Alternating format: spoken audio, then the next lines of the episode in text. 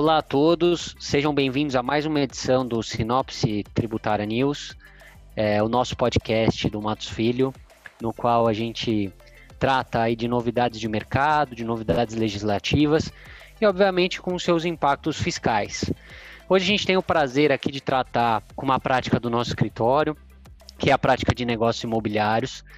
É, como de costume, né, a gente tem, sempre tenta dividir com vocês a, aqueles assuntos que estão mais, mais quentes, né, e as novidades que a gente tem visto, seja na perspectiva legislativa, seja na perspectiva de mercado. Nesse sentido, a gente tem visto bastante aí uma busca e um estudo cada vez maior dos nossos clientes é, por imóveis, especialmente no setor logístico e no setor de data center. São atividades aí, seja na criação de centros logísticos, centros de distribuição, galpões logísticos, seja também na perspectiva aí de instalação de data centers, a gente tem visto um movimento bem interessante é, no mercado, que a gente gostaria de dividir com vocês na perspectiva é, imobiliária e na perspectiva tributária também. Além disso, a gente quer tratar um pouquinho também das novidades, especialmente aí um posicionamento da Receita Federal com relação à venda de imóveis no lucro presumido. Diante disso, eu vou chamar agora a Janaína, nossa sócia da prática de negócios imobiliários, para contar um pouquinho para a gente como é que, que anda esse mercado, que, qual é a visão, o que, que ela tem visto aí dos nossos clientes e do mercado em geral. Obrigada, Marcel. Vou falar muito brevemente aqui sobre o crescimento do mercado do, de galpões logísticos em 2020 e o que a gente vê de tendência para 2021, considerando os números de, do primeiro trimestre. Né? Em 2020, o mercado de galpões logísticos teve um, um crescimento bastante expressivo, é, algo não visto nos últimos seis ou sete anos, onde a gente alcançou a marca de mais de um, um milhão de metros quadrados em novas locações só para empresas de e-commerce, e a gente verificou aqui a menor taxa de vacância desde 2013, que fechou o ano em, em apenas 14,07. Com o fechamento dos números do primeiro trimestre de 2021, a gente verifica a tendência de crescimento, uh, com uma taxa de vacância de apenas 13,91 no trimestre e projeção de 12,3 para o ano. O mercado de galpões logísticos deve sair uh, da pandemia com, com um grande crescimento e bastante fortalecido. O que impulsionou esse mercado? A gente tem o e-commerce, que por si só cresceu 70%, uh, atingindo ocupação de 27% do, do, dos metros quadrados disponíveis para locação no país, e a logística do last mile, que é a logística necessária para que essas empresas consigam entregar os produtos aos, aos consumidores finais com a maior celeridade possível. Ou seja, é a, a busca de imóveis localizados dentro dos grandes centros urbanos, de modo que eles consigam a, a, atender por região, norte, sul, leste, oeste do determinado é, município. A gente viu setores industriais é, buscando galpões mais modernos, que é o, é o chamado flight quality, então eles buscam galpões com maior tecnologia, galpões que já olham para aspectos de sustentabilidade e também para os protocolos necessários em função da pandemia. A gente viu os fundos de investimento imobiliários é, muito aquecidos na busca de, de, galpões já performados, ou seja, aqueles que já têm é, locação vigente para formação de carteiras de, de fundos específicos. E, por fim, a gente vê aí um aquecimento de data centers é, muito relevante, que a minha sócia Mariana vai comentar um pouquinho é, mais adiante. Vou falar um pouquinho aqui sobre os locais mais demandados, né? Pensando em estados, São Paulo continua concentrando 67% do mercado, seguido por Rio de Janeiro, com 20%, e temos o restante da demanda espalhada é, pelo país, com destaque para Minas Gerais e Paraná. Quando a gente fala em municípios, em 2020, a gente verificou aqui um crescimento muito expressivo em Cajamar, com 30%, Duque de Caxias com 19%. Nesse caso, aqui a, a questão é mesmo localização e fácil acesso as rodovias, né? Então, esses, esses municípios ficam a menos de 50 quilômetros da capital aqui de São, é, da capital de São Paulo e, e, Rio de Janeiro, respectivamente. E nós temos um caso é, específico que é Extrema, que é um, um, um, município que não fica nesse raio de, de 50 quilômetros, ele fica a cerca de 110 quilômetros de São Paulo, mas que tem a, a vantagem de, de, de o município oferecer uma série de incentivos fiscais aos operadores desses galpões, então, que é um ponto aqui que o nosso sócio Marcel vai comentar mais adiante. Então, Mari, vou passar a palavra para você. Pois é, eu vou falar aqui um pouquinho do mercado de data centers, que está muito aquecido por conta, obviamente, da crescente digitalização dos negócios de todos os setores, mesmo aqueles que não são ligados diretamente à tecnologia, né? É, a linha que antes separava as empresas digitais e empresas offline vem se desfazendo nos últimos anos num ritmo bem acelerado. A maior parte das empresas hoje já depende de uma sólida presença digital para sobreviver. Então, por exemplo, para se relacionar com clientes, organizar processos produtivos internos ou ainda gerar eficiência no fluxo com fornecedores.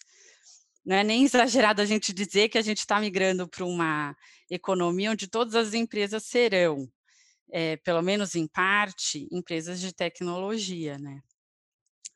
Então, não vai ser possível operar um negócio sem uma forte dependência e estrutura de TI, de processamento de dados.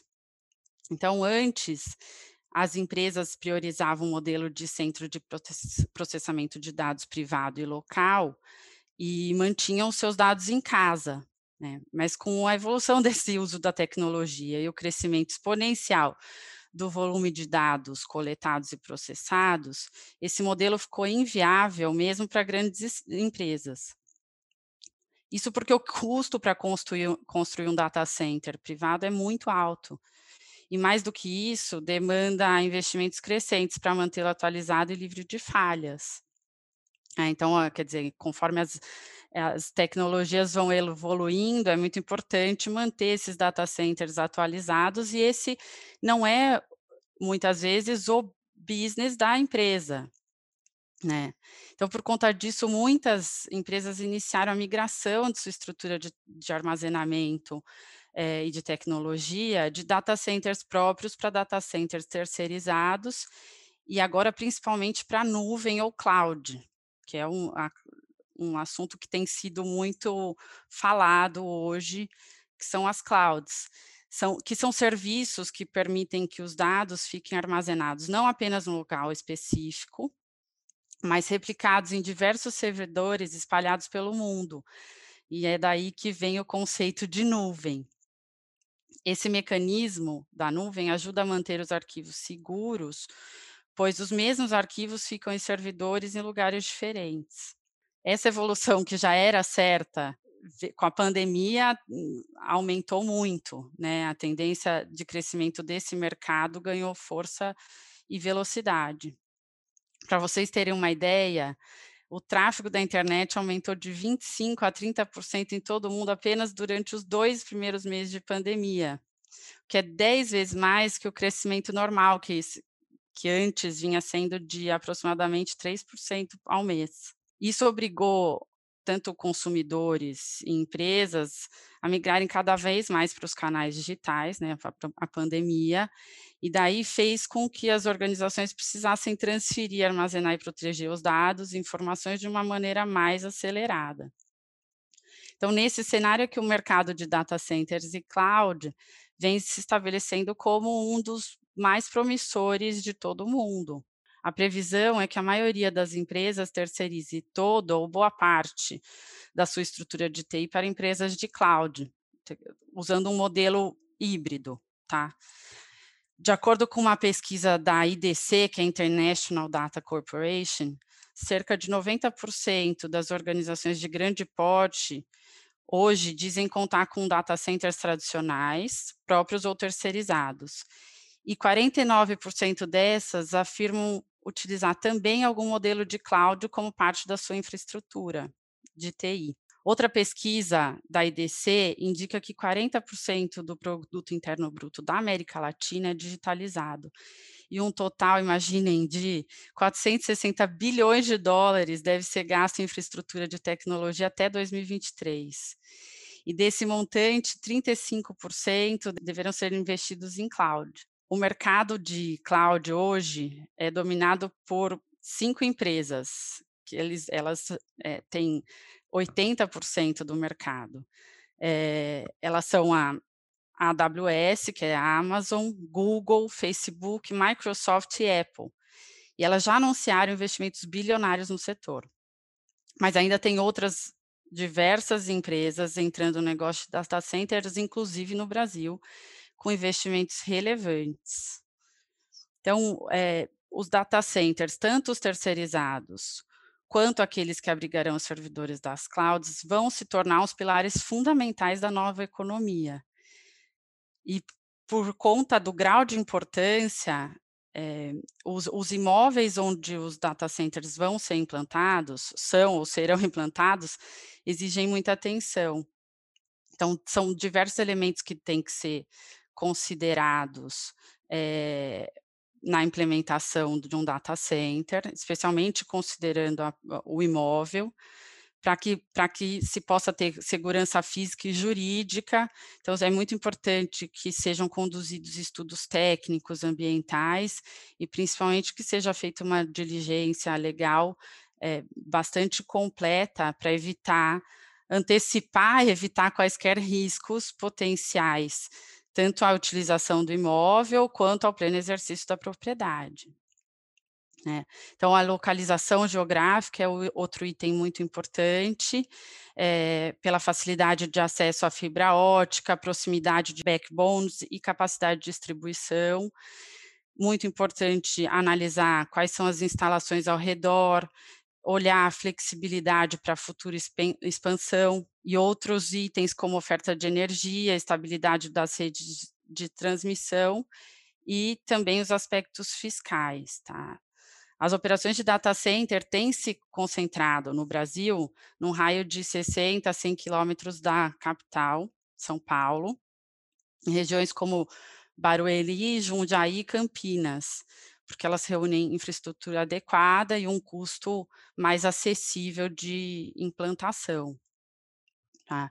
Sob a perspectiva contratual, é, a depender da forma de exploração do negócio e da utilização por terceiros, as partes podem celebrar contrato de locação, mas que não é a forma mais comum.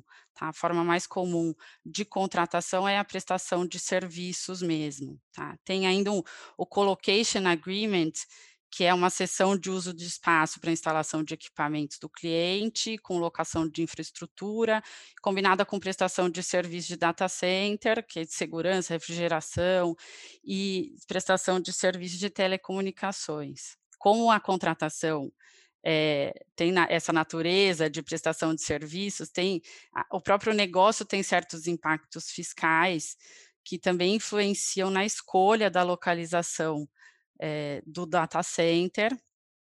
É, eu acho que da mesma forma como os imóveis logísticos têm essa característica importante, que são os impactos fiscais, e é sobre o que eu vou pedir para o Marcel falar um pouquinho na sequência. Então, então a gente vê, né? Seja com relação aos centros logísticos, né? E, e aí quando a gente fala da mercadoria física mesmo, né? Indo de um lugar para o outro, seja quando a gente fala de data center, né? E, e, e da questão dos dados, é, eu acho que esse crescimento é muito relevante, ele demonstra um pouco a realidade econômica que a gente está vivendo, né? As mercadorias tendo que chegar cada vez mais rápido e também é, cada vez mais o uso intensivo é, de tecnologia. Quando a gente fala da movimentação dos bens, eu acho que além, né, acho que sempre uma, uma preocupação das empresas é estar tá perto dos centros comerciais, verificar a malha de transporte, né, ou, como que esses bens é, serão transportados. E acho que sempre também vem a questão de uh, do próprio da, do próprio desenho da malha logística da empresa, se ela vai atuar né, com estabelecimentos diferentes, centros de distribuição, e aí sempre é, é importante verificar a questão do ICMS nessas transferências, né? ou seja, verificar é, como é que vai ficar a situação daquele estabelecimento distribuidor, né, saldo credor de ICMS, se vai consumir todo o saldo credor de ICMS, é, se vai ter incentivos fiscais, alguns estados, né, é, concedem incentivos fiscais específicos para esses centros de distribuição ou também quaisquer outros tipos de atividade. Então, sempre que vai haver uma instalação de um centro de distribuição de mercadorias, é muito importante se atentar para esses aspectos: o desenho da operação, e como fica aí é, a situação do estabelecimento com relação ao ICMS e outros tributos, é, e também os próprios incentivos fiscais concedidos é, por determinados estados. Né? A, além disso, também, hoje é uma preocupação muito grande das empresas, né? o, o, o Supremo Tribunal Federal julgou a ADC 49, na qual ele entendeu não haver incidência de CMS entre estabelecimentos do mesmo titular, o que impacta é, grandemente nesse setor, porque geralmente o centro de distribuição é, centraliza o envio das mercadorias para outros estabelecimentos da mesma empresa, né? Então, se não há incidência de CMS é, nessas remessas do centro de distribuição para as lojas ou para outro estabelecimento distribuidor daquela mesma empresa, pode haver uma situação importante aí com relação ao cúmulo de crédito de ICMS no centro de distribuição. Então, também é importante se atentar para essa decisão. É, os, o, o, não é definitiva ainda, está pendente de decisão de embargo de declaração que foram opostos nessa ação, mas é importante acompanhar é, de perto. Quando a gente fala de data center, é, eu acho que né, a Mariana tratou muito bem aí dos, dos diversos arranjos contratuais possíveis, né?